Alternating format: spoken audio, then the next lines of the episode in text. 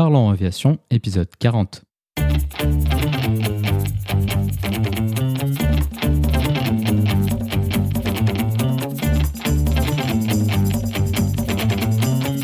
Parlons aviation, le podcast où on parle de tout ce qui vole.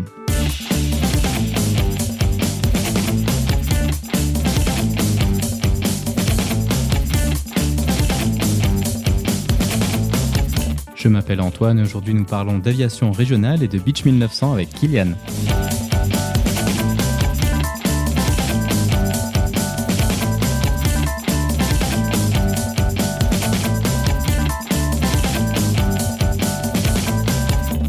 Et c'est tout pour cette semaine car cette discussion prendra tout le temps que nous avons à notre disposition. Nous proposerons tout de même la vidéo de la semaine.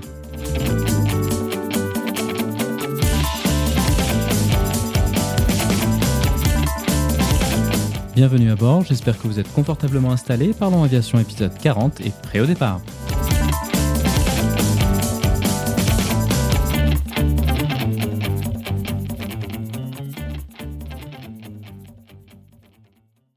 Bonjour et bienvenue dans le 40e épisode de ce podcast.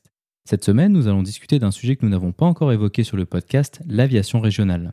On parle habituellement d'aviation régionale lorsqu'on fait référence aux avions effectuant des liaisons à l'intérieur d'un même pays ou de courte durée. Cette définition a été largement modifiée par le système de transport aérien aux États-Unis où les avions régionaux récents effectuent des vols quasiment transcontinentaux.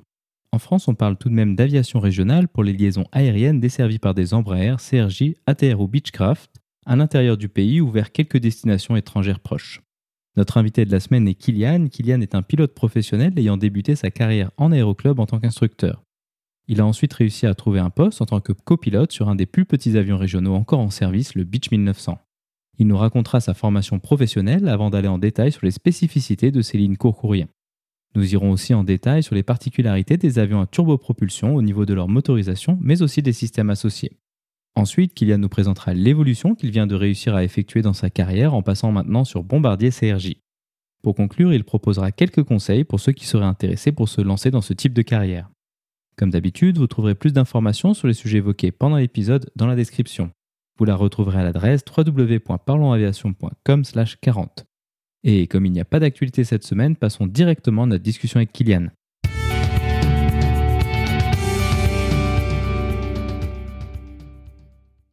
Bonjour Kylian et bienvenue sur Parlons Aviation. Peux-tu nous décrire ton parcours aéronautique? Alors, Salut Antoine. Euh, alors, mon parcours, si je reprends depuis le départ, j'ai commencé à voler à l'âge de 13 ans en aéroclub. Euh, ensuite, euh, j'ai été lâché à 15 ans, j'ai passé mon brevet de base et euh, j'ai passé mon PPL à 19 ans. Et par la suite, euh, dès que j'ai obtenu mon bac euh, scientifique, j'ai commencé la PPL théorique, puis la formation pratique dans la foulée avec la licence de pilote professionnel et les qualifications de vol d'instrument et multimoteur et de travail en équipage. Donc là, j'étais à une période où ça a recruté pas beaucoup, parce qu'on était dans les années 2012-2013, euh, donc difficile de trouver un, un, premier travail.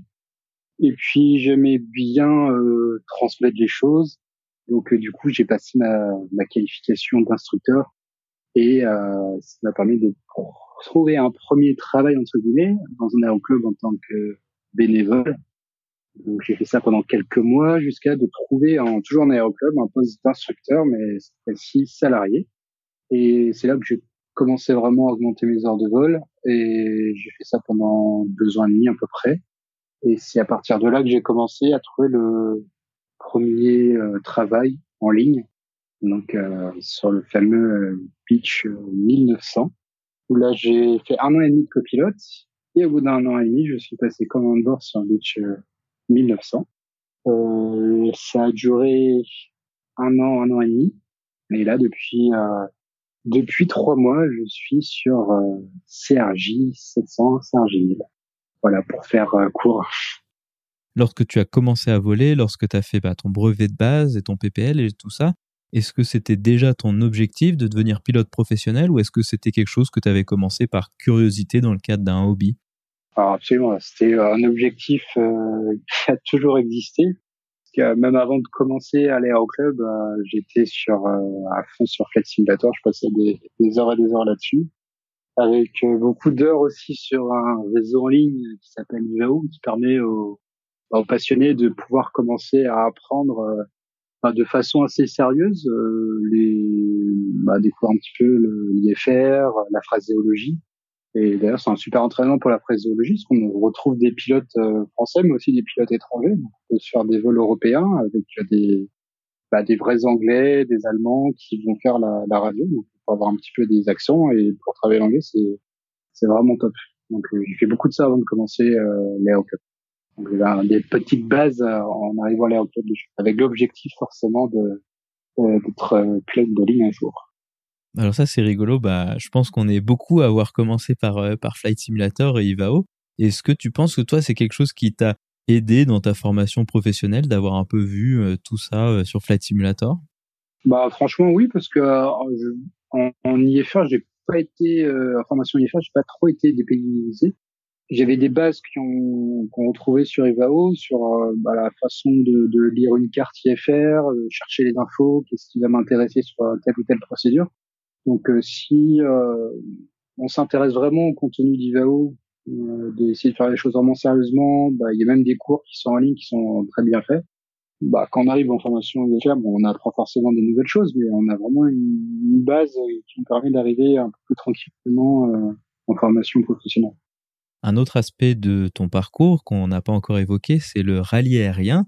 Comment as-tu été amené à être impliqué dans le rallye aérien et de quoi s'agit-il exactement? Alors ça, je pense, ça m'a pas mal aidé après dans mes, euh, en plus euh, bah, d'expérience d'instructeur club. Ça m'a, je pense, aidé à, dans mes boulots en ligne à trouver plus facilement de boulot, à réussir à me démarquer par rapport aux autres. J'ai commencé ça à club juste après le PTL. En fait, on a vu un championnat interrégional. Euh, alors, faut savoir que les championnats interrégionaux, il y a les deux disciplines qui sont mélangées. Il y a le rallye aérien et en parallèle, il y a le pilotage de précision les deux à peu près similaires dans, l'esprit, sauf qu'en rallye aérien, on travaille en équipage, on est à deux, et en, et en pilotage de précision, on est tout seul. il y a quelques petites différences dans les épreuves, mais globalement, ça reste la même chose. C'est une, en gros une course d'orientation où il faut être euh, précis sur euh, l'horaire. Donc, quand je dis précis, c'est à plus ou moins deux secondes près. On a de l'observation à faire, retrouver des photos, des cibles euh, qui sont au sol avec des signes avec des bâches qui représentent des symboles. Et tout ça nous amène à un total de pénalités. Et celui qui remporte euh, la compétition, c'est celui qui a le, moins de pénalités. Et du coup, j'avais commencé euh, cette discipline euh, via mon aéroclub. Il y avait quelqu'un qui organisait ça dans l'aéroclub en, en mode compétition, mais un petit peu découvert. Et puis après, il nous a, dit, bah tiens, si ça vous intéresse, il y a un championnat interrégional juste à côté. Et donc, j'avais été avec un ami à moi qui, est contrôleur aérien maintenant aujourd'hui. Et on a vraiment commencé le, en 2012 euh, la compétition. Du coup, comment est-ce qu'on arrive à faire des points de passage à plus ou moins deux secondes avec un avion comme, euh, comme un Cessna ou quelque chose comme ça? Comment ça se déroule? C'est vrai que dit comme ça, ça paraît un peu fou. Mais euh, c'est vraiment réalisable. Ça demande pas mal d'entraînement. Mais euh, alors, les, les premiers championnats qu'on peut commencer euh, pour être vraiment en mode découverte, c'est les championnats régionaux où là, il n'y a pas vraiment de classement, c'est vraiment pour découvrir la discipline. La notation, le barème, il est, il est différent. Par exemple, là, pour faire une, une pénalité, c'est plus ou moins 30 secondes. Donc, ça laisse quand même une marge pour découvrir la discipline, ne pas arriver dans quelque chose euh, pour être déçu euh, assez rapidement. Donc, euh, donc non, ça se fait bien. Euh, ça se fait bien au début pour découvrir, et après pour faire des points de passage vraiment à la seconde et ça marche vraiment, bah, faut s'entraîner et faut réussir. Le gros du travail, en fait, se situe dans la notation de, de la carte. Alors, on travaille pas avec des cartes euh, aux 500 000 euh, comme on apprend au club. Euh, on travaille sur des cartes euh, Michelin. Alors pourquoi? Parce que c'est des cartes aux 200 000 et en fait, il n'existe pas de carte aéronautique aux 200 000 il fut un temps, il en a existé, mais n'ont plus été mis à jour depuis 15-20 ans, et du coup, bah, forcément, les routes, tout ça, sont plus tout à jour. Et en fait, on va, grâce à des abacs, on va venir euh, noter la carte et vraiment dire, je passe par exemple travers euh, cette route ou travers cette voie de chemin de fer à telle seconde. Et ensuite, l'entraînement, ça consiste à vraiment réussir à déterminer sa verticale par exemple, sur un Cessna 150, la verticale, c'est à peu près la moitié du, pneu qu'on peut voir dans la vitre à gauche. Mais ça se fait bien. Oui, effectivement, ça, j'y avais pas pensé, mais c'est vrai que si on veut faire des précisions de l'ordre de la seconde, alors faut être vraiment au clair par rapport à, à ce qu'on survole, à quel moment. Et puis, j'imagine qu'il y a aussi tout un aspect par rapport à la planification de la météo et des vents aussi, parce que j'imagine que vous faisiez pas tellement avec le GPS. Ah non, complètement. Alors déjà, le GPS c'est interdit. Euh, on a un moucheur GPS qui ne donne pas notre position, mais qui permet au, au juge de, de, savoir si on est bien passé au bon endroit et à la bonne heure. Quelle école as-tu choisi pour faire ta formation et sur quels critères t'étais-tu basé? Au début, bah, je, j'ai regardé les écoles en France. J'avais visité euh, quelques écoles. Et à l'époque, c'était Airways Formation, qui depuis a changé de nom, qui s'appelle euh, Airways College. Donc elle a changé de nom, puis elle a changé aussi au niveau de l'organisation. Euh, c'est plus vraiment les mêmes instructeurs, la même équipe dirigeante. Mais à l'époque, ça, ça m'avait bien situé. Mais aujourd'hui, je pourrais pas dire si euh, je pourrais pas comparer par rapport à ça ça a pas mal changé donc c'était aussi bien j'en sais rien mais euh, mais à l'époque c'était vraiment euh, très très bien et puis j'avais envie de rester euh, aussi en France donc euh, donc j'ai choisi oui Airways à Agen lorsque tu t'es lancé dans cette formation professionnelle quel était ton objectif à l'issue de la formation? Est-ce que tu visais un type de compagnie ou d'opération particulier? Ben, à vrai dire, non, parce que quand on était en formation, bah, ils nous ont bien briefé que, bah, ils ont été honnêtes avec nous, ils nous ont dit que c'était pas une, euh, une époque euh, propice à l'emploi, mais ça commençait à aller mieux. Donc, euh, moi, je n'avais pas trop d'objectifs très précis. Alors après, l'essentiel, c'était vraiment de trouver du travail en, sortie d'école, mais bon, on nous avait déjà prévenu que ça, allait être difficile et qu'il fallait surtout s'accrocher et pas, et pas, surtout pas abandonner. Donc tu nous as décrit tes premiers jobs en tant qu'instructeur. Comment as-tu réussi à trouver donc le premier emploi en ligne, qui est souvent celui qui est le plus difficile et le plus critique à trouver? En fait, c'est grâce au, à l'instruction. Euh, parce que je voulais dans un petit aéroclub d'une cinquantaine de membres, c'est vraiment très peu.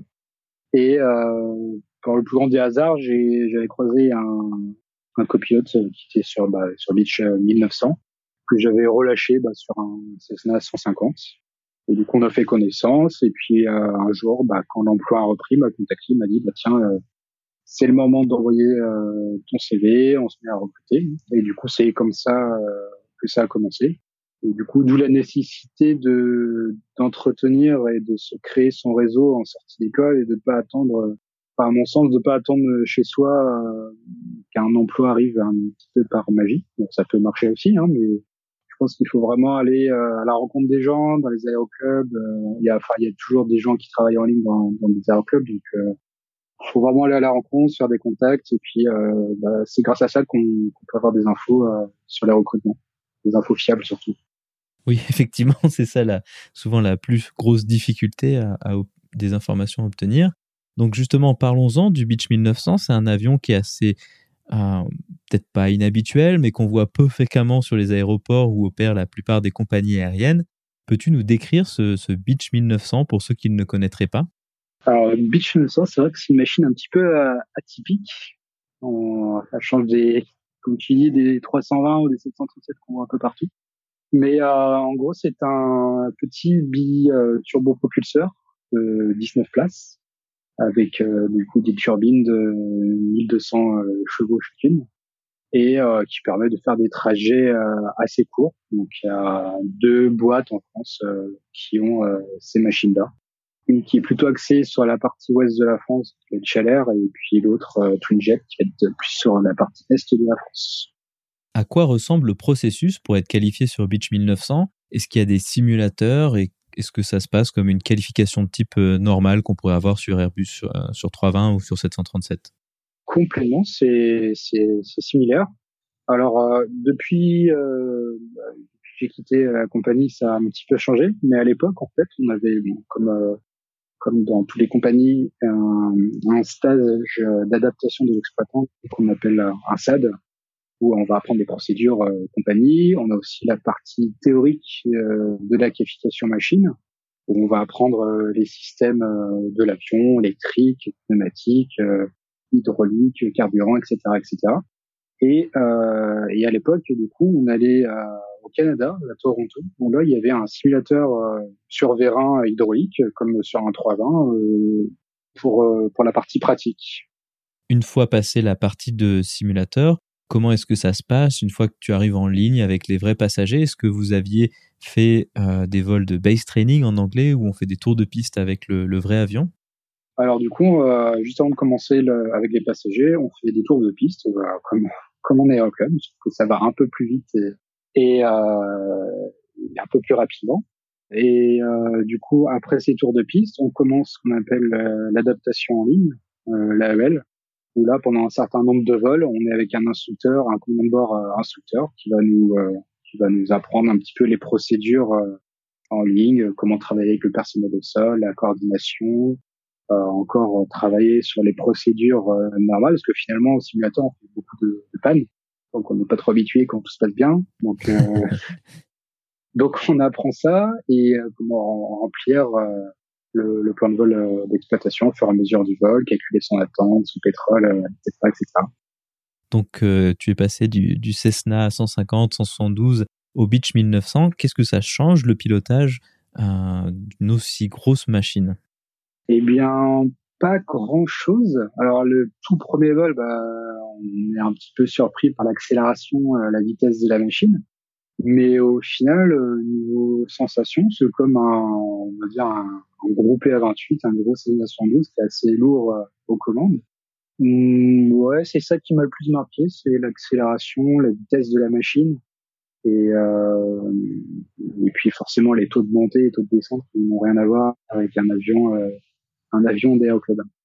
Tu as dit que c'était une machine à turbopropulseur, donc peut-être c'est quelque chose qui est pas euh, très connu parce que ça a tendance un petit peu à disparaître des, aéroports que fréquentent la plupart des passagers. Et donc, qu'est-ce que ça change un turbopropulseur par rapport à, une turbine plus classique euh, comme on a sur un 320 ou un 737 Un gros avantage euh, du turbopropulseur par rapport au, réacteur, c'est bah, la consommation de carburant que c'est dommage qu'on en voit de moins en moins, parce que pourtant euh, bah, les ATR, euh, les nouveaux, là, les 600 qui sont sortis euh, ces dernières années, bah, ils sont très bien, ils sont très rentables sur des lignes avec peu de passagers. Par rapport à, j'ai plus exactement la valeur en tête, mais je pense qu'il y a bien avoir 30 à 40% de, de consommation en moins sur une même ligne entre un réacteur et puis un, un avion à hélice. Mais malheureusement, après, dans l'esprit des gens, ils voient ça, ils voient l'avion à hélice un petit peu comme une une machine un peu dépassée, alors que finalement pas du tout. Ça fonctionne euh, après euh, quasiment pareil qu'un réacteur. Au niveau pilotage, par avoir fait les deux maintenant, on a une accroche un peu plus euh, peu plus efficace sur une hélice. Par exemple, si on a besoin de, de, de ralentir, c'est beaucoup plus efficace sur une hélice que sur un réacteur qui va quasiment pas, pas ralentir. Oui, effectivement, parce que si je dis pas de bêtises, sur ces turbopropulseurs, vous avez donc le pas variable des hélices. Donc les hélices, elles peuvent se tourner alors que sur une turbine, euh, bah, les pales, elles sont euh, fixes, hein, c'est ça? C'est ça, oui. Alors ça, c'est géré après automatiquement. Après, euh, c'est surtout sur les phases de décollage et d'atterrissage où on va être en plein petit pas pour préparer une éventuelle remise de gaz. Mais sinon, pendant le vol, après, c'est géré, c'est géré automatiquement, même sur un Beach, même sur un Beach 1900. Peut-être euh, donc euh, ce qui vient de l'autre côté, donc l'inconvénient du, turboprop. Euh, souvent, on cite bah, la météo parce que c'est des avions qui volent un peu moins haut que, les jets. Est-ce que ça, ça correspond à ton expérience sur cette machine? Complètement. C'est ce que j'ai entendu aussi dans la compagnie aujourd'hui par rapport à des, pilotes qui arrivaient, qui sont passés de l'ATR euh, au jet ou au CRJ. Donc euh, en turbopropulseur, forcément, on vole un peu plus bas et du coup, on vole plus souvent dans les dans la couche nuageuse. Mais euh, mais ça reste une très bonne expérience, surtout dans l'utilisation des moyens d'anti-givrage et du, radar météo. Donc là, vraiment, on est très sensibilisé là-dessus, pour faire des écarts de route pour éviter les les cellules orageuses, alors que quand on vole très très très très haut, on est moins embêté, on a le temps de voir venir les orages d'assez loin. Très bien, bah justement, le, givrage, c'est un aspect qu'on n'a pas encore beaucoup discuté sur le podcast. Est-ce que c'est quelque chose qui était assez commun, que vous rencontriez de manière assez fréquente en, volant à ces altitudes? Alors c'est surtout dans les saisons, euh, la saison hivernale. En été, bon, il fait beau plutôt partout, donc euh, il n'y a pas trop de problème de givrage. Mais après, c'est vrai qu'en hiver, on va regarder attentivement les cartes les cartes météo pour pour éviter de voler à des niveaux où il y a beaucoup de givrage et puis vraiment s'il y a vraiment trop de givrage ben on essaie de monter ou descendre ou faire des altérations de cap si on voit qu'il y a une cellule qui va nous amener beaucoup de beaucoup de givrage sur un avion comme un jet, donc sur le CRJ, je pense que vous avez ce genre de choses. On a des un bord d'attaque chauffant, donc en fait l'avant l'aile il, est chauffé par de l'air qui est pris sur les réacteurs. Mais il me semble que sur les turboprops vous aviez un système un peu différent, c'est juste? Alors c'est effectivement c'est pas du tout le même système de protection contre le givrage. Euh, sur un, un turbopropulseur, on va plutôt dans, dans du curatif, alors que sur un réacteur, on va être dans du préventif, dans l'anticipation. Donc euh, en mettant, comme tu dis, à chauffer les bords d'attaque par prévention euh, avant qu'il s'agisse. Alors que sur un turbopropulseur, bon, on va attendre que le vif se dépose euh, sur les ailes, car on le digivre à l'aide de boudins. En fait, c'est des bords d'attaque qui, qui gonflent, qui va permettre de, de casser la glace. Donc s'il y a un petit dépôt de givre et qu'on lance déjà les, les boudins, eh bien ça va gonfler, mais ça ne va rien se passer malheureusement et ça risque même de bloquer le boudin dans une position intermédiaire et que le gif se redépose par-dessus. Donc, il faut vraiment attendre qu'il y ait une certaine quantité de glace sur les bottes pour que ce soit euh, vraiment efficace. Et sinon, pour les hélices, bah, c'est des résistances qui, qui chauffent euh, de manière euh, alternative les hélices qui permettent d'empêcher la dépose du givre. Maintenant, intéressons-nous à l'instrumentation et le cockpit de, ces avions.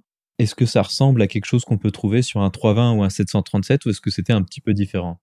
Globalement, euh, c'est le même esprit. On retrouve les mêmes informations, sauf qu'elles sont euh, bah, affichées différemment. Toutes les informations qui sont affichées, euh, qui peuvent être affichées sur un écran sur un, avion moderne, bah, là, ils vont être affichés sur plein de petits cadrans différents. Ça peut paraître impressionnant à première vue, mais au final, on, avec l'habitude, on sait où chercher les informations. Et au final, on va pas vraiment utiliser à 100% euh, chaque cadran, mais vraiment euh, chaque cadran est utilisé à une manière bien bien définie. L'avantage des, des, avions modernes comme le Travin, c'est aussi tout ce qui est autopilote. À quel niveau de fonctionnalité étiez-vous équipé d'autopilote sur cet avion? Alors, il était efficace et il permettait de faire des, des approches euh, ILS de catégorie 1, donc qui permettent de descendre à à 200 pieds et 550 mètres. Il permet aussi de faire des approches de, de précision en, en, avec le GPS. Donc là, les, les procédures qui s'appellent euh, LPV, qui en fait sont les mêmes minima qu'un IS de catégorie 1 euh, en GPS. Mais euh, on avait la particularité d'avoir un avion dans la, dans la flotte qui n'était pas du tout équipé de pilote automatique, pas qui ne fonctionnait pas, mais qui n'en avait pas du tout. Donc c'était vraiment une très bonne expérience au niveau de, bah, du pilotage et puis de travailler la charge de travail euh, sur, euh, sur un vol. Quel était le type de ligne que vous opériez avec cet avion? Est-ce que vous restiez en France ou est-ce que vous alliez également à, l'étranger, un peu plus loin? Alors aujourd'hui, les lignes sont toutes euh, en France, dans la compagnie où j'étais. Et à l'époque, il y avait quelques lignes qui ont été mises en place, qui étaient entre Anvers et Hambourg entre la Belgique et l'Allemagne.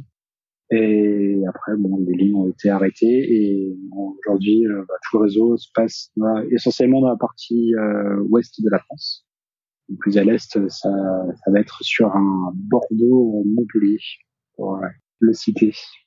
Quel était le type de passager que vous rencontriez sur ce genre de ligne? Parce qu'on imagine que, évidemment, quand il y a moins de passagers, avec des pressions horaires probablement un peu moindres, est-ce que vous aviez plus de contacts et quel était le type de personnes qui volaient sur ce, genre de ligne? Alors après, c'est n'importe qui pouvait voler sur euh, sur ces lignes-là. Sur euh, par exemple, pendant sur le site d'Air France, si on tapait le nom de la ligne, ben, on, tombait euh, sur le vol comme il y avait un partenariat Flying Blue. Alors, faut savoir aussi que les, billets sont forcément beaucoup plus chers, car c'est un avion qui n'a que 19 places. Donc forcément, le prix par siège par rapport à un Airbus A320, par exemple, il est forcément beaucoup plus élevé. Donc les passagers qu'on avait, c'était plutôt de la, clientèle, euh, plutôt de la clientèle d'affaires. Si on s'intéresse plutôt au contexte de vie de l'aviation régionale, à quoi ressemble la vie d'un pilote régional par rapport à quelqu'un qui volerait sur une compagnie plus classique, sur, bah, sur CRJ pour toi maintenant, ou sur 320 chez, chez Air France ou une low cost? Hmm, Je vois pas tant de différence parce que euh, en, finale on avait on faisait de la ligne euh, qui suivait la même réglementation que les que les grosses compagnies. Donc euh, bah, la réglementation sur les temps de repos, tout ça, est exactement la même. Donc entre aujourd'hui et avant, je ne vois pas trop de différence dans le dans le rythme de la ligne. Donc maintenant, intéressons-nous à ton passage en tant que commandant de bord. Donc tu as dit ça a pris environ un an et demi. À quoi ressemble le processus de passage euh, commandant de bord? Est-ce que tu as dû refaire des sélections ou quelque chose comme ça? Alors ça dépend beaucoup dans ces petites compagnies du, contexte. Il peut y avoir une période bah, creuse comme ces dernières années où il y a quasiment pas d'évolution. On peut rester plusieurs années en tant que copilote, euh, non pas qu'on n'est pas assez performant pour passer commandant de bord, mais qu'il n'y a pas de, de disponibilité tout simplement. Donc là, le contexte il a fait aussi que euh, il y a eu des départs de beaucoup, beaucoup de commandants de bord. Du coup, ça a accéléré le, euh, le processus pour passer commandant de bord. Après, évidemment, les instructeurs euh, vérifient que qu'on soit apte au niveau des, des compétences euh, sur, euh, sur la machine des, des, connaissances, évidemment. Et sinon, bah, au niveau de la formation, on a des cours euh, à passer, surtout sur le sur l'aspect hiérarchique et responsabilité d'un commandant de bord. Et ensuite, euh, de nouveau, un, un simulateur, euh, parce que entre la place copilote et la place commandant de bord, les commandes sont un petit peu différentes. Il y a quelques systèmes euh, en plus à gérer. Donc, on avait fait quelques séances de simulateur pour prendre en main et s'habituer à ces, à ces nouvelles fonctionnalités. Mais à mon avis, le, le plus dur dans cette façon de, de commande de bord, c'est pas les systèmes de l'avion, c'est pas l'avion lui-même, parce qu'au final, ça, ça, reste toujours la même chose. Ça va être plus euh, tout ce qui est autour, euh, toutes les responsabilités qui est autour de l'avion, et qu'on se rend pas forcément compte euh, quand on est copilote. C'est vraiment quand on passe commande de bord qu'on vit, qu'on vit vraiment, on comprend mieux les toutes les contraintes que peut avoir un commandant de bord. Donc euh, justement, ces nouveautés, ces nouvelles responsabilités, qu'est-ce que ça change au niveau de l'opération quotidienne, au niveau de, des tâches non seulement, mais au niveau de, la réflexion globale, de préparation et de suivi de vol? Ça peut être euh, plein de détails. Euh, un passager qui ne s'est pas présenté, donc il faut faire une correction à la main sur, sur l'état de charge de l'avion, du centrage. Euh, ça peut être une demande euh, au sol, euh, est-ce qu'on peut faire ci, est-ce qu'on peut faire ça, et, de savoir, d'être capable de savoir si on a le droit de le faire ou pas. Donc parce que forcément, les, les, personnes ne sont pas forcément au courant de notre de nos procédures, donc ils savent pas, des fois ils demandent des choses, mais ils sont pas forcément au courant si on a le droit de le faire ou pas. Donc euh, c'est intéressant parce que ça nous met sans cesse à, dans la réflexion, à aller chercher des informations, comme c'est nous qui avons le dernier mot, surtout sur la responsabilité. Donc on va vraiment euh, prendre le temps de poser des choses et surtout pas agir euh, dans la précipitation avant de, prendre une décision. Ensuite, au niveau de la dynamique dans le cockpit, on imagine que ça change pas mal de, passer commandant de bord. Est-ce que ça, c'est quelque chose qui t'a marqué euh, pendant la période dans laquelle tu as été commandant? Alors oui, après, j'ai retrouvé un petit peu... ça m'a rappelé un petit peu l'instruction qu'au final, on, est commande bord en tant qu'instructeur, en, tant qu'instructeur en aéroclub, et on doit superviser euh, un élève et prendre des, des décisions. Donc c'est à peu près dans le même rôle de, bah, de laisser des suggestions euh, au pilote qui l'entend comme euh, faire comme stratégie. Et euh, bah, on peut être bah, la plupart du temps on est d'accord avec lui, mais des fois il y a des choses qu'il ne pas prendre en considération. Donc par exemple des nouveaux copilotes qui arrivent sur la, sur l'avion donc là, on va leur apporter notre euh, petite expérience euh, pour, euh, pour décider de, du projet d'action. Comme tu le mentionnais au début, tu es maintenant passé sur CRJ, donc sur avion à turbine. Qu'est-ce qui t'a motivé à passer sur autre chose? Eh bien, aujourd'hui, ça a été surtout le contexte. Je pense que ça m'aurait pas dérangé de faire quelques années en plus sur le beach. Et bon, là, le contexte était que bon, là, c'est mis à recruter. Et on ne sait pas pour combien de temps encore. Donc euh, j'avais pas spécialement envie de prendre le risque de faire quelques années en plus et d'être euh, définitivement bloqué pour euh, pour évoluer euh, par la suite. Quel était le type de compagnie que tu visais à ce moment-là? Est-ce que tu avais pareil une idée précise ou est-ce que c'était plus en fonction de, de ce qui recrutait Non, j'avais vraiment une idée là, un peu plus précise de ce que je voulais. Je voulais bah, toujours rester si possible en France donc, euh, du coup, idéalement dans une compagnie, euh, une grande boîte euh, française. donc soit Air France ou Hop. Et à côté de ça, je veux aussi des, des plans pour être euh, command bord sur de l'aviation d'affaires. Et euh, comme par hasard, bah, quand j'ai passé les, les sélections, bah, j'ai eu en même temps eu l'offre pour être passé command bord sur euh, aviation d'affaires, mais j'ai pris euh, j'ai pris la, la, meilleure offre des deux. Du coup. Donc le CRJ, c'est un avion plus moderne et probablement un peu plus performant que le, le Beech 1900. Qu'est-ce que ça change au niveau du, pilotage et, du fonctionnement du cockpit de manière générale? Euh, Au niveau du cockpit, bah, il n'est pas si récent que ça non plus. Euh, bon, ça reste euh, un petit peu plus moderne grâce aux écrans aux EFIS, mais ça reste des écrans encore d'ancienne génération. Euh, au niveau performance, euh, c'est plus performant, c'est sûr, au niveau des vitesses, surtout en, en, croisière, euh, au niveau du domaine de vol de l'avion. Après, dans les basses couches, ça reste tout aussi performant qu'un qu'un turbopropulseur. On se rend pas trop compte, mais passer sous niveau 100, ah, ça reste quasiment, on peut aller aux mêmes vitesses les deux, étant donné qu'on est limité à 252. Donc un, beach peut les tenir aussi en descente. Après, là, au niveau du pilotage, il faut se réapproprier l'avion parce que les, les repères ne sont pas les mêmes. L'avion est là est un peu plus haut, euh, ce qui change euh, un petit peu au niveau des, des repères, euh, surtout sur l'atterrissage. Au niveau des lignes aériennes, est-ce que tu fais encore principalement de la France ou est-ce que ça s'est un petit peu élargi au niveau des, des, du type et du nombre de lignes que tu peux effectuer? Bah, Du coup, le, le, réseau est beaucoup plus grand. Moi, je suis basé sur, sur Paris. Sur Paris, c'est essentiellement de, de la province, mais après, on peut être amené à voler ailleurs et là où on a des lignes euh, qui partent un petit peu euh, dans des villes européennes. Donc maintenant, tu es dans une plus grande compagnie. Au niveau du quotidien, qu'est-ce que ça change? Est-ce que c'est finalement euh, le même boulot mais juste avec plus de monde autour ou est-ce que ça change un petit peu au niveau de l'opération? Au niveau de l'opération, on retrouve à peu près la même façon de, de, de travailler.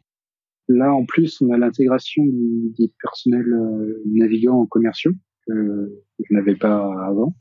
Euh, donc voilà, c'est pour apprendre à, à travailler avec eux c'est surtout la grosse différence. Mais après, sinon, dans, dans la ligne pure, euh, ça reste euh, assez, assez similaire.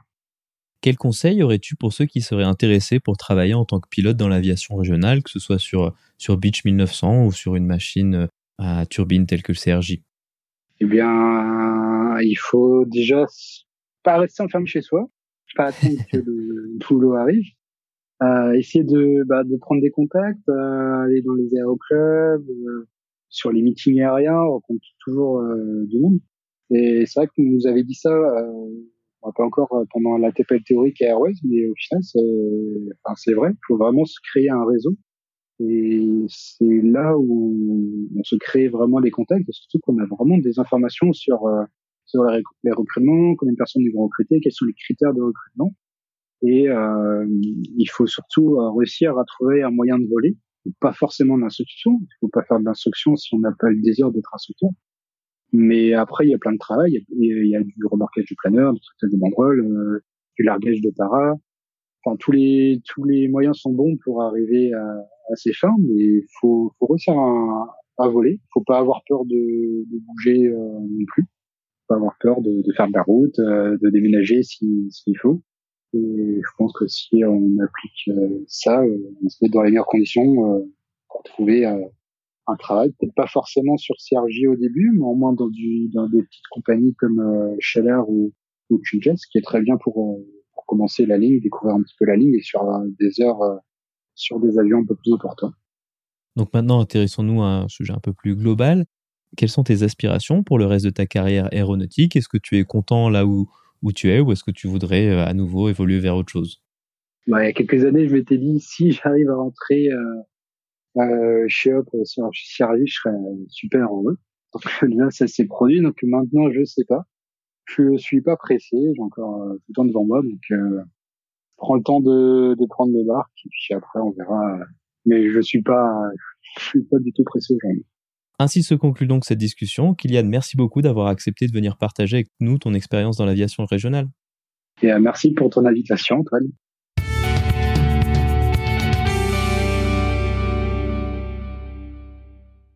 La vidéo de la semaine est une vidéo proposée par la chaîne YouTube de Kylian. Elle présente un aperçu plus visuel des opérations en Beech 1900 lorsqu'il travaillait sur cette machine. On peut ainsi se faire une meilleure idée du look assez original de cet avion plutôt inhabituel. Cette vidéo propose également de très nombreuses vues magnifiques entre les nuages avec des luminosités exceptionnelles. Vous trouverez le lien vers la vidéo dans la description ou en allant sur le lien www.parlonsaviation.com slash vidéo 40 sans accent sur le E de vidéo.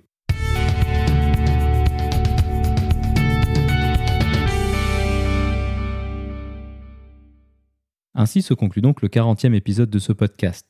J'espère qu'il vous a plu et je vous invite à vous abonner sur votre application de podcast favori. Également, n'hésitez pas à laisser un avis 5 étoiles sur iTunes, ce qui permettra à d'autres personnes de découvrir ce podcast. Je tiens à remercier Kylian d'avoir accepté de venir nous parler de son parcours professionnel et en particulier du Beach 1900. La description de cet épisode est disponible sur notre site web www.parlonsaviation.com/40.